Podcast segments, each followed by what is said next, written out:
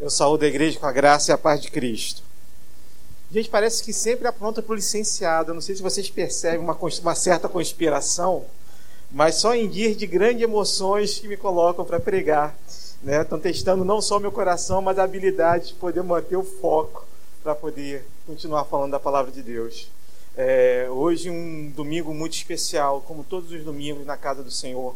Hoje de manhã tivemos uma palavra né, que o Bola falou, olha, não foi uma palavra, foi uma palavra aumentada, foi um palavrão, né, no bom sentido da palavra. E nós louvamos a Deus por isso. Irmãos, na minha primeira formação acadêmica, eu me formei num curso um pouco diferente, que a maioria dos irmãos talvez não conheça.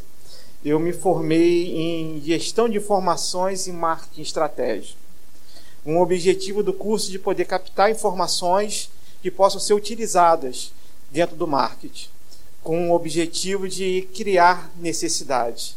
Se nós pudermos resumir um, um pouco do que é o marketing, né, capta muito essa situação de entender necessidades, talvez aquelas que estão até latentes, que não sejam normais de sermos vistas, e trazer essa, essa necessidade, criar uma nova necessidade para as pessoas. E o nosso objetivo hoje, como, como equipe pastoral, é falar sobre o Natal, mas trazendo o foco principal de realmente qual é o verdadeiro significado do Natal. Minha voz ficou mais bonita. Não vai começar a distorcer, não, né? Como que nem a gente faz curso de mergulho, fica aquela voz subindo e descendo, né? mas podemos. O nosso objetivo é pregar e falar sobre o verdadeiro Natal quando eu trabalhei em comércio, ah, vivíamos de datas especiais. Era o carnaval, depois do carnaval era Páscoa, da Páscoa era o dia das mães, do dia das mães, dia dos pais, dos dias dos pais, dia das crianças, das dias das crianças, o Natal. Para o comércio, o Natal é uma data muito importante. Se nós olharmos para a nossa cidade, vemos luzes, vemos a cidade toda enfeitada. E a pergunta é: o que isso realmente significa para nós? Eu fiz uma viagem no final de novembro, aliás, no mês de novembro praticamente eu não parei no Rio por conta do meu serviço. E aí eu cheguei no meu serviço numa segunda-feira e me deparei com todos os computadores com chapeuzinho de Papai Noel e várias dessas guirlandas espalhadas. E aí parece que deu um estalo, já é Natal. E eu lembrei de uma música, né, de um comercial muito antigo, já é Natal, não precisa completar. Eu sei que a pessoa que tem a minha idade lembraram da música, com certeza, porque está no nosso, no nosso subconsciente. E a ideia do comércio é distorcer o verdadeiro significado do Natal. Porque o objetivo não é comprarmos presentes nem nos endividarmos, é nós agradecermos pela grande dádiva que foi o cumprimento da vontade de Deus, da promessa que Deus fez durante toda a sua palavra. E é sobre isso que nós precisamos conversar, é sobre isso que nós precisamos levar lá para fora. Nós vemos muitas pessoas comemorando o Natal, mas se perguntarmos por que eles estão comemorando o Natal, talvez as respostas sejam diferentes. Talvez todos entendam que o Natal é a comemoração do nascimento de Jesus. Mas se nós fizermos uma outra pergunta, quem era Jesus para você? As respostas talvez sejam muito diferentes da que nós, como servos de Deus, iluminados pelo Espírito Santo, temos. Talvez alguns respondam que Jesus foi a reencarnação de Buda. Outros vão responder que é o ser mais iluminado da terra e por isso ele é considerado Cristo. Mas talvez poucos lá fora saibam o verdadeiro significado de quem é Jesus. Reverendo Gabriel, na sua pregação hoje, deixou isso muito claro para a gente, porque se nós realmente entendemos que Jesus é Deus, nós temos que estar aqui na semana que vem. E eu já comecei a completar o convite que ele fez pelo menos mais quatro ou cinco vezes hoje de manhã. Reverendo Maurício não estava aí, mas hoje toda a igreja foi convidada a comemorarmos o verdadeiro Natal. E é para isso que eu convido os irmãos a abrirem a palavra de Deus em Lucas, capítulo 1 onde leremos alguns trechos, mas começaremos no versículo de número 39. Aproveitando a homenagem ao sensei, eu vou chamar de tutor, tem mais ou menos o mesmo significado, mas ele é o meu tutor. Né? Ele pregou há uma, duas semanas atrás em Lucas capítulo 1 e eu cheguei para ele sem sei eu vou pregar também no mesmo texto, porque o Senhor, quando, eu, quando, quando o pastor Reverendo Vladimir colocou para o grupo que nós íamos falar sobre o advento, que é justamente esse momento que nós estamos vivendo de preparação para o Natal, somente esse texto veio ao meu, meu, ao meu coração e mais nenhum outro. E é por isso que nós vamos lê-lo agora. Leremos Lucas capítulo 1, a, a partir do versículo 39. Diz assim a palavra do Senhor. Naqueles dias, dispondo-se Maria, foi apressadamente à região montanhosa, a uma cidade de Judá. Entrou na casa de Zacarias e saudou Isabel. Ouvindo esta, esta saudação de Maria, a criança lhe estremeceu no ventre. Então Isabel ficou possuída do Espírito Santo e exclamou em alta voz: Bendita és tu entre as mulheres, e bendito o fruto do teu ventre. E de onde me provém que me venha visitar a mãe do meu Senhor? Pois logo que me chegou aos ouvidos a voz da tua saudação, a criança estremeceu de alegria dentro de mim. Bem-aventurada a que creu, porque serão cumpridas as palavras que lhe foram ditas da parte do Senhor.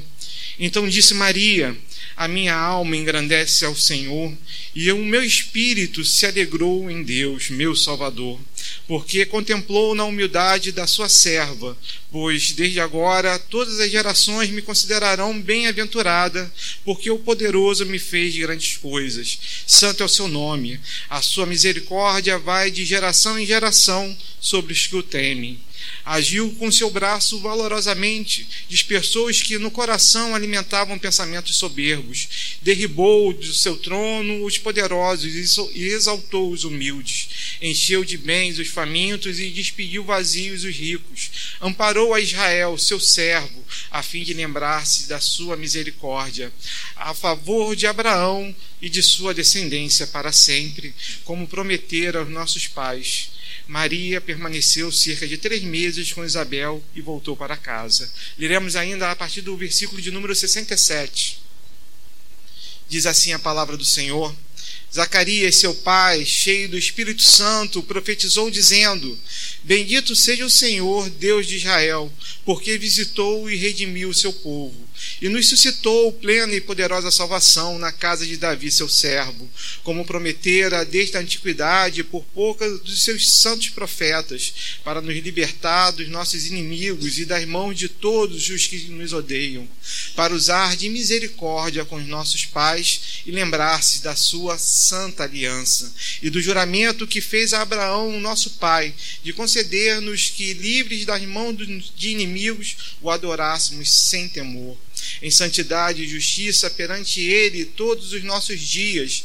Tu, menino, serás chamado profeta do Altíssimo, porque precederás o Senhor, preparando-lhe os caminhos, para dar ao seu povo o conhecimento da salvação, no redimi-lo dos seus pecados, graças à entranhável misericórdia de nosso Deus, pela qual nos visitará o sol nascente das alturas, para alumiar os que jazem nas trevas e na sombra da morte, e dirigir os nossos pés pelo caminho da paz.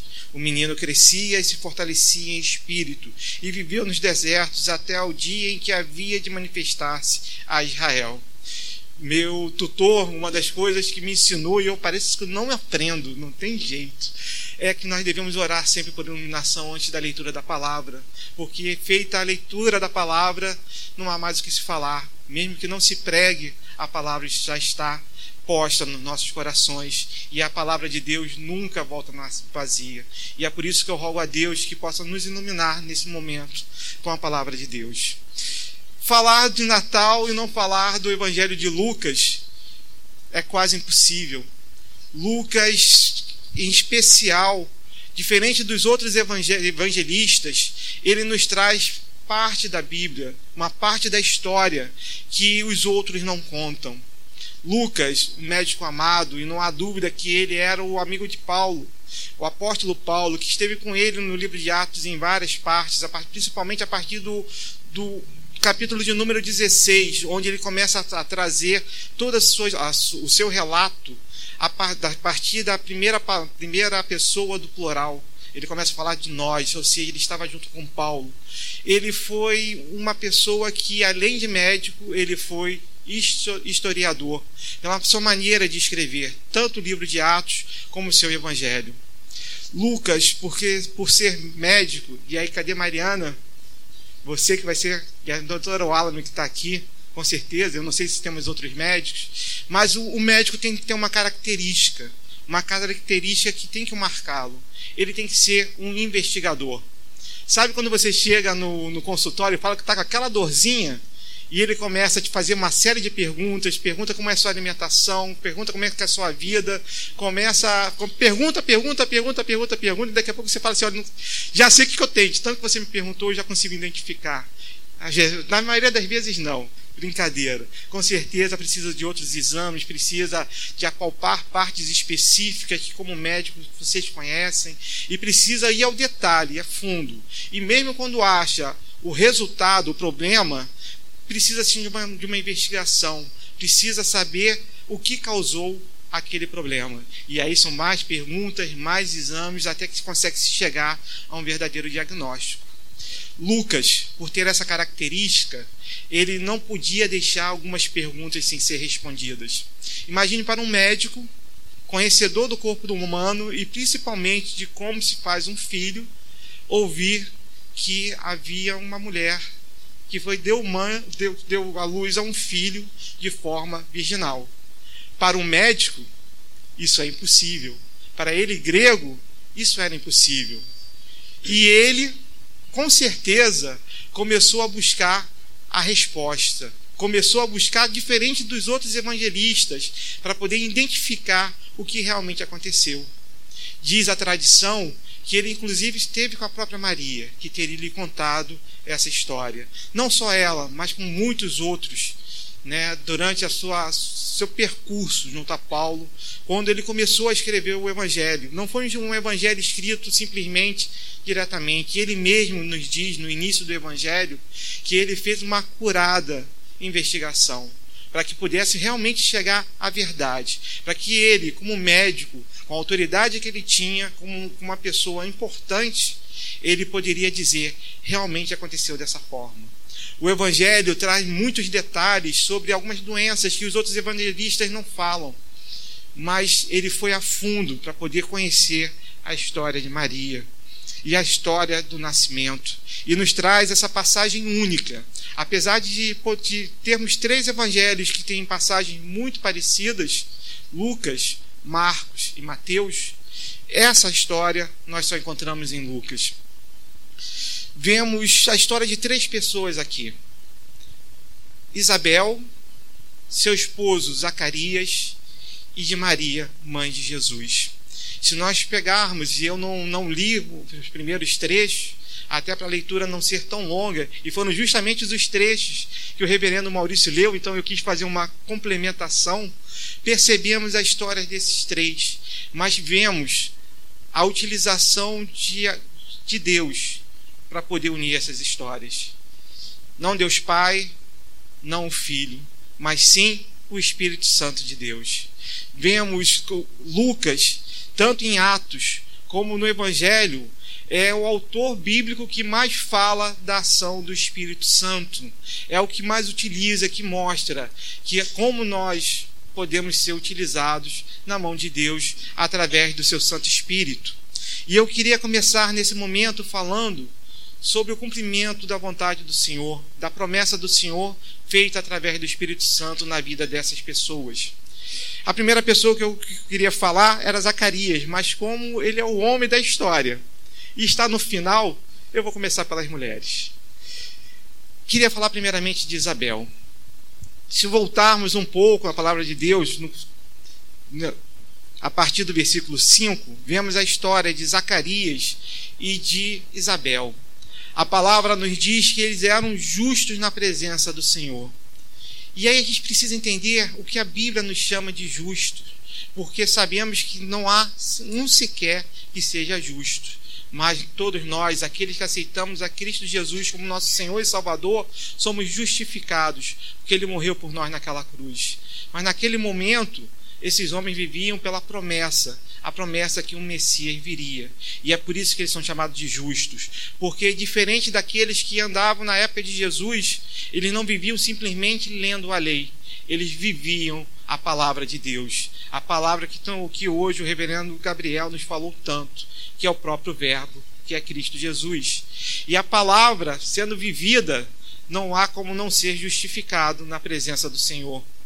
Mas para eles faltava uma coisa. Apesar de serem avançados de dias, eles não tinham filhos.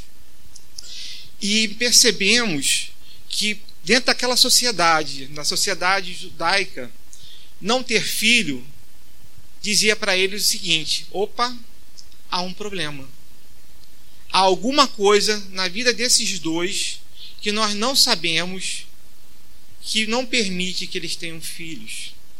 Porque se eles fossem realmente justos na presença do Senhor, a bênção deles, a bênção deles teria chegado. E os filhos dentro daquela sociedade era a maior bênção que eles poderiam receber de Deus. E eles não tinham filhos. Se continuarmos a história, vou falar um pouquinho de Zacarias, porque não tem como falar a história de Isabel sem falar de Zacarias. Percebemos que ele era sacerdote. E a palavra nos fala também, na mesma passagem, que ele era do turno de Abias. E é interessante entendermos o que isso significava.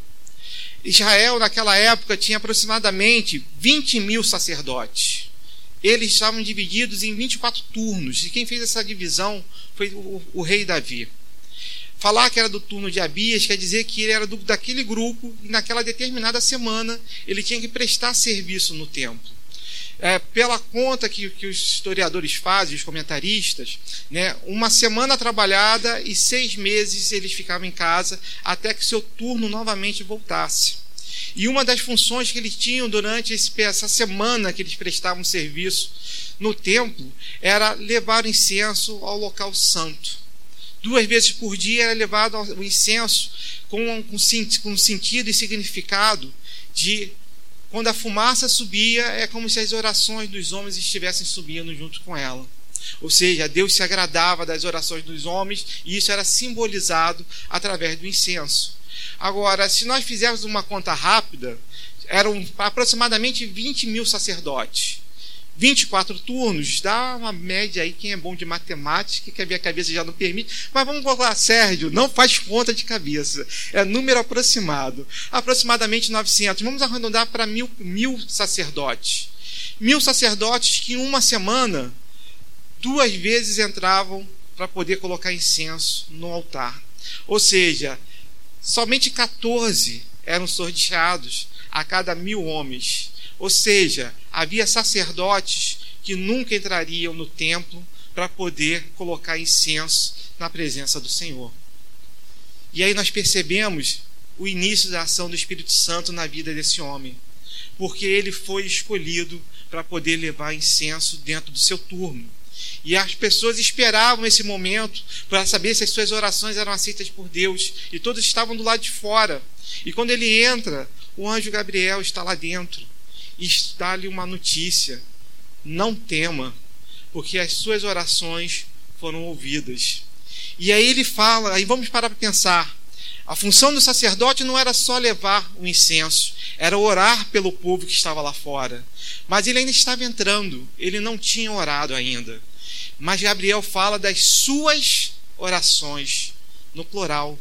E aí nós devemos entender que a oração que ele fazia ele e a sua esposa era para ter um filho. E aí a notícia que Gabriel traz para ele é justamente isso: que ele terá esse filho e que esse filho será grande na presença do Senhor. E semelhante a Sara, quando soube também que teria um filho, ele não acreditou no Senhor. Ele não acreditou na notícia que o anjo estava trazendo para ele. E ele pergunta: Como saberei que essas coisas realmente vão acontecer?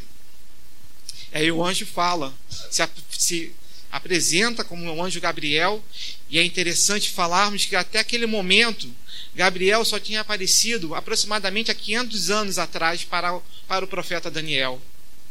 Depois disso, é que ele vai aparecer, depois de 500 anos, aparece para um homem com uma mensagem toda especial para ele. E o anjo diz para ele: porque você não acreditou na vontade que o Senhor está trazendo para você, você ficará mudo até que tudo que eu te falei se conclua. E ele sai fazendo mímicas, fazendo gestos, né? E as pessoas maravilhadas com o tempo que ele tinha demorado entenderam que ele lá teve uma visão. Mas ele não conseguiu transmitir essa visão. Se ele não conseguiu transmitir no templo, ele também não conseguiu transmitir essa mensagem para sua esposa Isabel quando ele voltou para, para sua casa. E aí, após ele voltar para casa, eis que se encontra Isabel grávida de um filho. E ela fala, a passagem nos fala, eu gostaria que os irmãos voltassem um pouco, que mantivessem também a sua palavra, a palavra de Deus aberta, porque nós vamos usá-la bastante, né? No versículo de número 24, no mesmo capítulo, que diz assim: Passados esses dias, Isabel, sua mulher, concebeu e ocultou-se por cinco meses, dizendo: Assim me fez o Senhor, contemplando-me para anular o meu opróbrio perante os homens. A oração que eles faziam tinha sido atendida. E aí nós vemos, como também o reverendo Maurício falou na sua pregação, quando falou de Isabel e de Zacarias, não há impossíveis para Deus. A vontade do Senhor, ela sempre será realizada no tempo dele, não no nosso tempo. Porque talvez eles tenham passado uma vida inteira orando e não tiveram a resposta no seu momento, mas no momento de Deus. Ela tarda, mas não falha. Tarda no nosso sentido, mas no sentido de Deus é se realiza no momento exato. E aí nós vemos que Maria também recebeu também a visita do anjo Gabriel. Só que a sua atitude foi diferente de Zacarias. Ao ouvir aquelas palavras que ela seria, que ela receberia dentro de si um ser especial, ela acredita, mas pergunta: como pode isso acontecer? se eu sou virgem e não, não tenho, não sou ainda casada. E o anjo fala que o ser que ela vai ter será do Espírito Santo de Deus. E aí ela fala uma palavra maravilhosa: Eis-me aqui, que seja feita a vontade do Senhor na minha vida. E o anjo fala mais uma notícia para ela: Eis que a sua prima Isabel Aquela que diziam que não podia ter filhos se encontra já no quinto mês de gravidez. Ouvindo essas palavras, o texto não nos fala quanto tempo passou, mas pelo período de gravidez não chegou, não demorou muito. Ela não teve muito tempo de pensar o que ela deveria fazer. Ela, ao ouvir essa notícia, talvez ainda, mesmo aceitando a vontade do Senhor, mas trazendo talvez alguma dúvida no seu coração, resolveu ir até a casa da sua prima. Se nós lembrarmos que nós estamos falando de dois mil, pouco mais de dois mil anos atrás, não era muito comum uma jovem resolver sozinha fazer uma viagem. Não sabemos qual era a distância da sua casa para a casa de Isabel, porque a palavra não nos fala qual era a cidade onde Isabel morava entendemos, os comentaristas dizem, que era alguma cidade próxima, como era comum, é, comum aos sacerdotes morar de cidades próximas a Jerusalém para poder fazer o seu trabalho. Mas não sabemos qual é a distância, mas ela resolve fazer essa viagem sozinha. E quando ela chega, e nós entramos no que nos fala o versículo de número 39, quando ela chega, na, ela cumprimenta a sua, a sua prima, entrando na casa e saudou Isabel. E a saudação normal naqueles dias era a paz esteja contigo. E ao ouvir essa mensagem, a criança que estava no ventre de Isabel, ela se agita. E Isabel é tomada pelo Espírito Santo. E aí ela começa a falar. E ela nos fala, repetindo o que nós falamos aqui, a partir do versículo 42, diz assim: exclamou em alta voz: Bendita és tu entre as mulheres, e bendito o fruto do teu ventre. A primeira vez que se fala dentro do Novo, do novo Testamento, desejando que uma pessoa, dizendo que uma pessoa é bendita, ou seja, é louvada. E ela fala: E de onde me provém que me venha visitar a mãe do meu Senhor? Os comentaristas chamam muita atenção para esse versículo. Vamos parar para pensar? Isabel, naquele momento, está afirmando que uma criança que ainda estava começando a ser gerada dentro do ventre de Maria era o seu Senhor. Maria não estava com um barrigão. Hoje eu vi a Pete aqui, nossa, né? não estava daquela forma. Isabel estava no seu sexto mês de gravidez. Então Maria estava talvez ainda no seu primeiro mês de gravidez. Então, ou seja, não dava para perceber a barriga. Mas Isabel afirma que além dela estar grávida, aquele ser que ela carregava era o seu Senhor. E a palavra nos ensina que todo aquele que confessa com seus lábios que Jesus é seu Senhor e Salvador, esse será salvo. Isabel, sem perceber, era a primeira serva do Senhor que passava da promessa que ela teve a vida toda a proclamar com seus próprios lábios que Jesus era seu Senhor e Salvador. Maria, então, tomada pelo Espírito Santo, da mesma forma, faz o seu cântico e diz: A minha alma, versículo 46, 40, a partir do 46, a minha alma engrandece ao Senhor o meu espírito se alegrou em Deus, meu Salvador, porque contemplou na humildade da sua serva, pois desde agora todas as gerações me considerarão bem-aventuradas. Porque o poderoso me fez grandes coisas, santo é o seu nome. A sua misericórdia vai de geração em geração sobre os que os temem. Se olharmos essa primeira parte, forma a primeira estrofe do Cântico de Maria, também conhecido como Magnifica, que quer dizer exaltado. Pelo início que está sendo feito, ah, isso ainda hoje é cantado por algumas igrejas como um cântico. E aí nós temos a primeira parte dessa, nessa estrofe diz, dizendo que Maria exaltando a misericórdia, a misericórdia de Deus. Se nós lembrarmos de quem era Maria, era uma jovem. Pelo que nós entendemos, pela, quando ela vai levar seu filho ao templo para poder apresentar, ela não tinha, eles não tinham dinheiro nem para poder dar a principal oferta. Então podemos dizer que Maria era pobre. E naquela época, uma mulher jovem e pobre não tinha para a sociedade valor nenhum era uma pessoa que, se José, também advertido por um anjo, não tivesse aceitado como sua esposa, talvez ela não tivesse muitas opções de vida. Talvez ela pudesse ser morta. Mas talvez a principal castigo que se fazia naquela época era colocar a filha para fora de casa.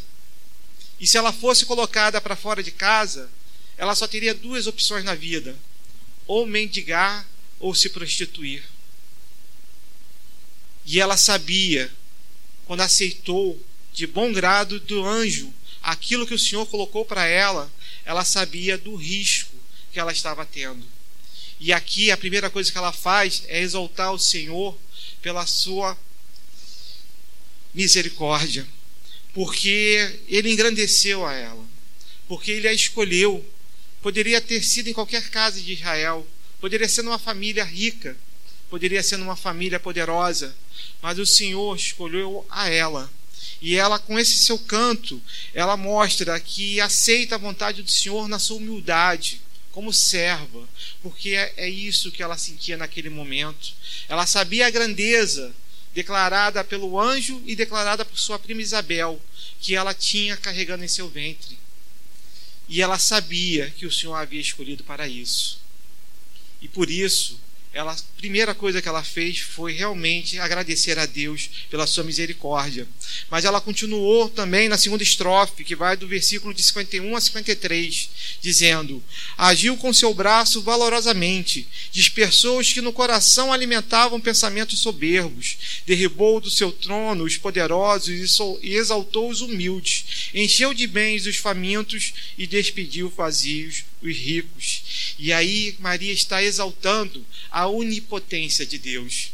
Ela, ela está dizendo aqui que o Senhor Todo-Poderoso escolheu a quem ele queria entregar a sua vontade. Ele, aqui ela diz que ele exaltou aqueles que eram famintos.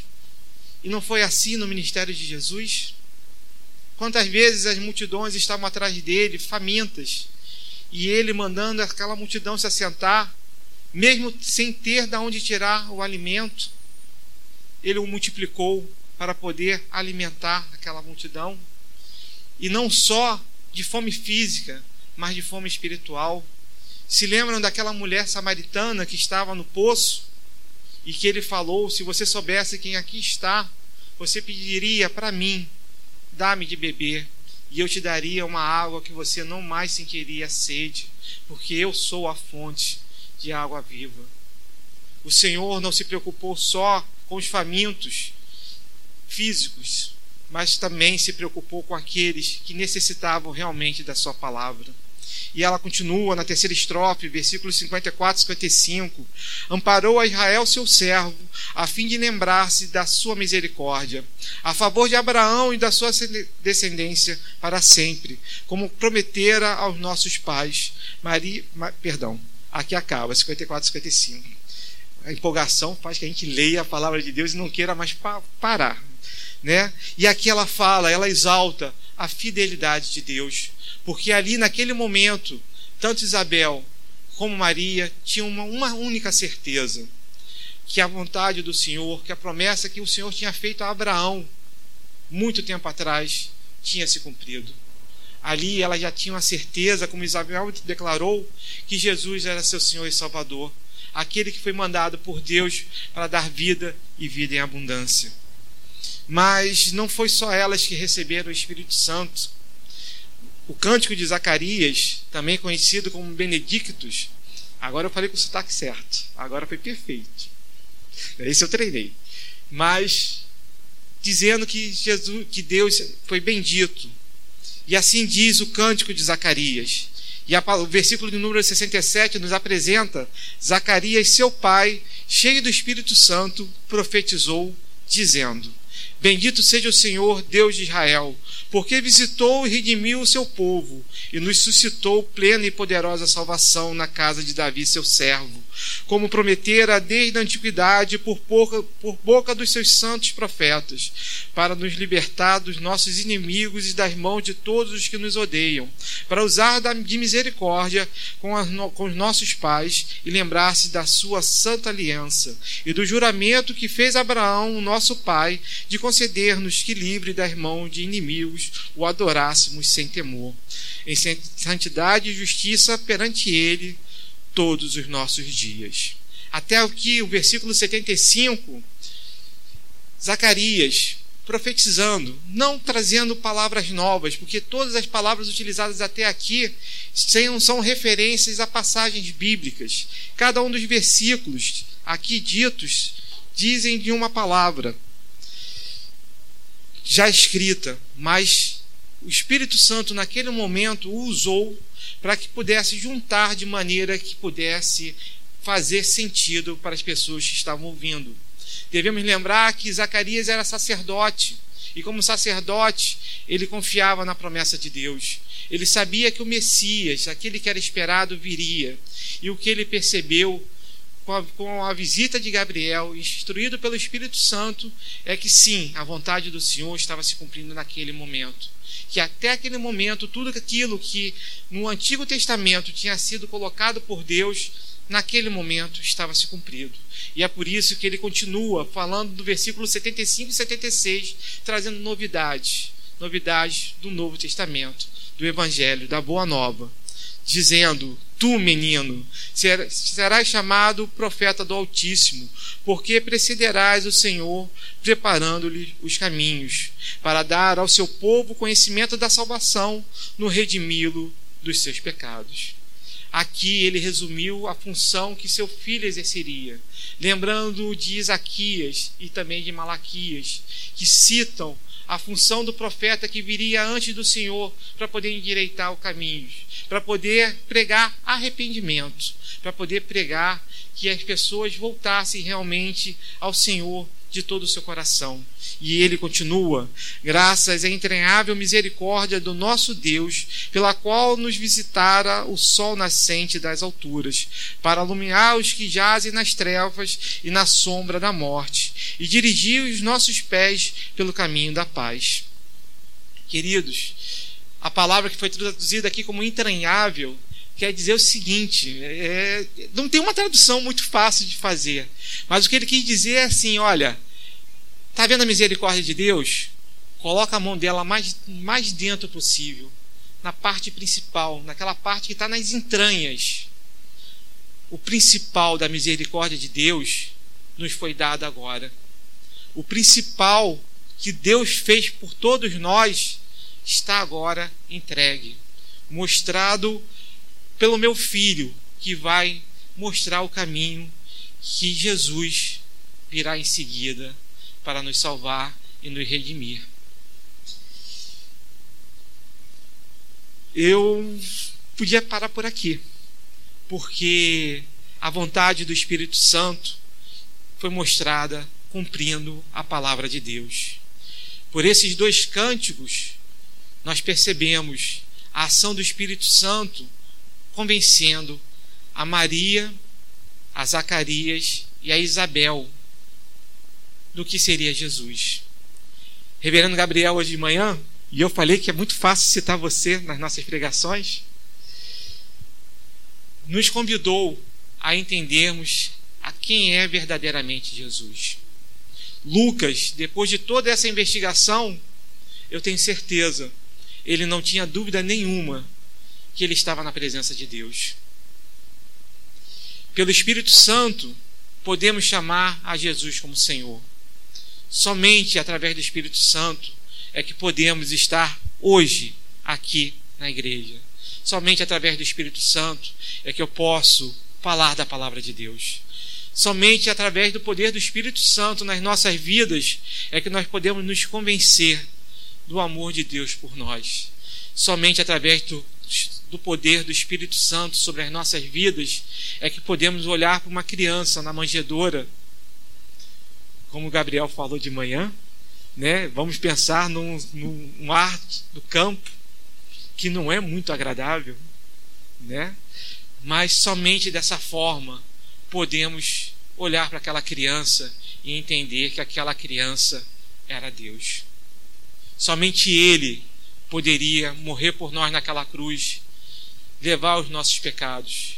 Mas para se cumprir a palavra de Deus, para termos o cumprimento completo, para que Ele morresse por nós naquela cruz, era necessário que Ele nascesse.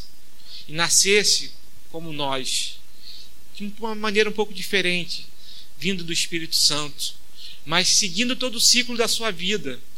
E Lucas, na continuidade da sua palavra, vai nos mostrar o crescimento de Jesus. Vai nos mostrar como aquela criança, apesar de ser muito especial, ela era uma criança humana e se formou um homem. Um homem que também agiu pelo poder do Espírito Santo quando foi batizado, quando seu ministério começa. E é esse homem que nós vamos comemorar na semana que vem, no culto das luzes, o seu nascimento. E é por isso que eu e você não podemos deixar de estar aqui. Porque ele morreu por nós, mas ele também viveu por nós. A cada passo, a cada segundo da sua vida, ele pensava em mim em você. Isabel foi a primeira a confessar com seus próprios lábios que Jesus era o seu Senhor. Nós, a maioria que estamos aqui, já tivemos essa sensação. Já fomos, já recebemos o Espírito Santo de tal maneira no nosso coração que era impossível não confessar Jesus como seu Senhor e Salvador. Se talvez você que está aqui nesse, nessa igreja, ou que depois vai ouvir essa mensagem na internet, ainda não tomou essa decisão, saiba que o Espírito Santo de Deus está agindo em você nesse momento, porque ele te trouxe aqui ele te fez ouvir essa palavra. Não a palavra do André, mas a palavra de Deus. E é por isso que ela tem autoridade. Que Deus abençoe a todos.